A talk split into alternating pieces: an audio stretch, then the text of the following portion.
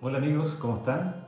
Un gusto saludarles y esperando que estén bien, disfrutando de la presencia del Señor en este tiempo.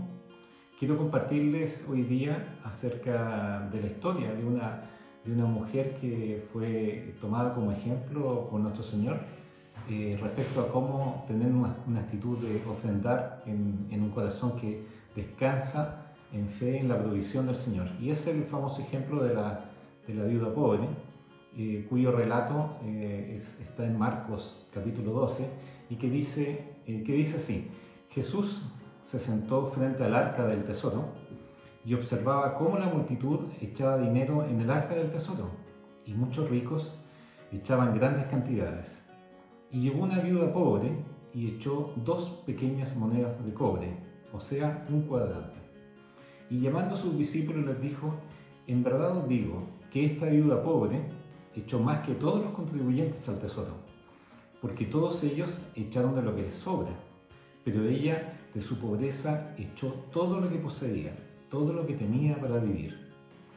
Aquí Jesús no nos está contando una parábola, que era como usualmente solía hablar eh, y enseñar a la gente, sino que nos deja una enseñanza de un hecho real que estaba ocurriendo en ese mismo instante frente a ellos. Y lo primero que llama la atención en este pasaje el contrapunto que con los que echaban más, en este caso con, con los ricos que echaban como lo que les sobraba, eh, el contrapunto respecto a la viuda que echaba de lo que tenía para, para vivir. Eh, pero Jesús, al honrar el ejemplo de la viuda, no solo lo hace respecto de los demás, sino que principalmente con respecto a ella misma, por su fe, por traer, por traer delante de Dios lo que tenía para vivir. Dos monedas de cobre era la moneda de menor valor en aquella época. Hoy en día en Chile equivaldrían a las monedas de 10 pesos, o sea, equivaldrían a 20 pesos. Imaginémonos qué se puede comprar hoy día con 20 pesos. Seguramente muy poco. Ni, ni, no da para comprar ni siquiera una lluvia de pan o una marraqueta de pan, eh, que debe estar más cerca de los, de los 100 pesos.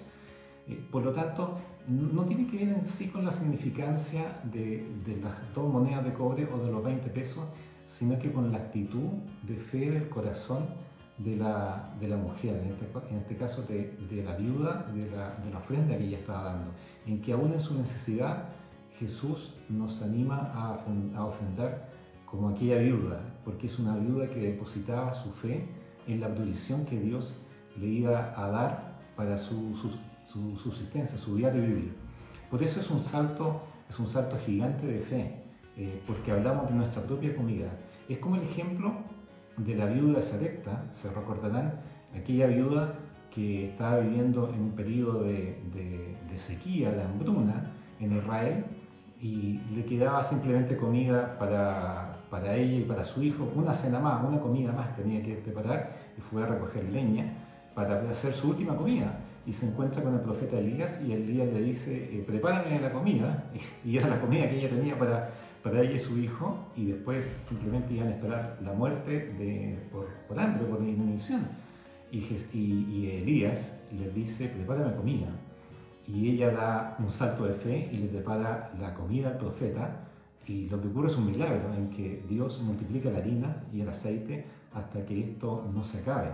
Entonces, el ejemplo, el ejemplo de esta viuda pobre es como el ejemplo de la viuda de Sarepta que, que nos anima a que aún dentro de, lo, de, dentro de nuestra necesidad o de la estrechez económica que estamos dando, el Señor nos anima a dar un salto de fe en que nuestro papá es el que nos va a proveer.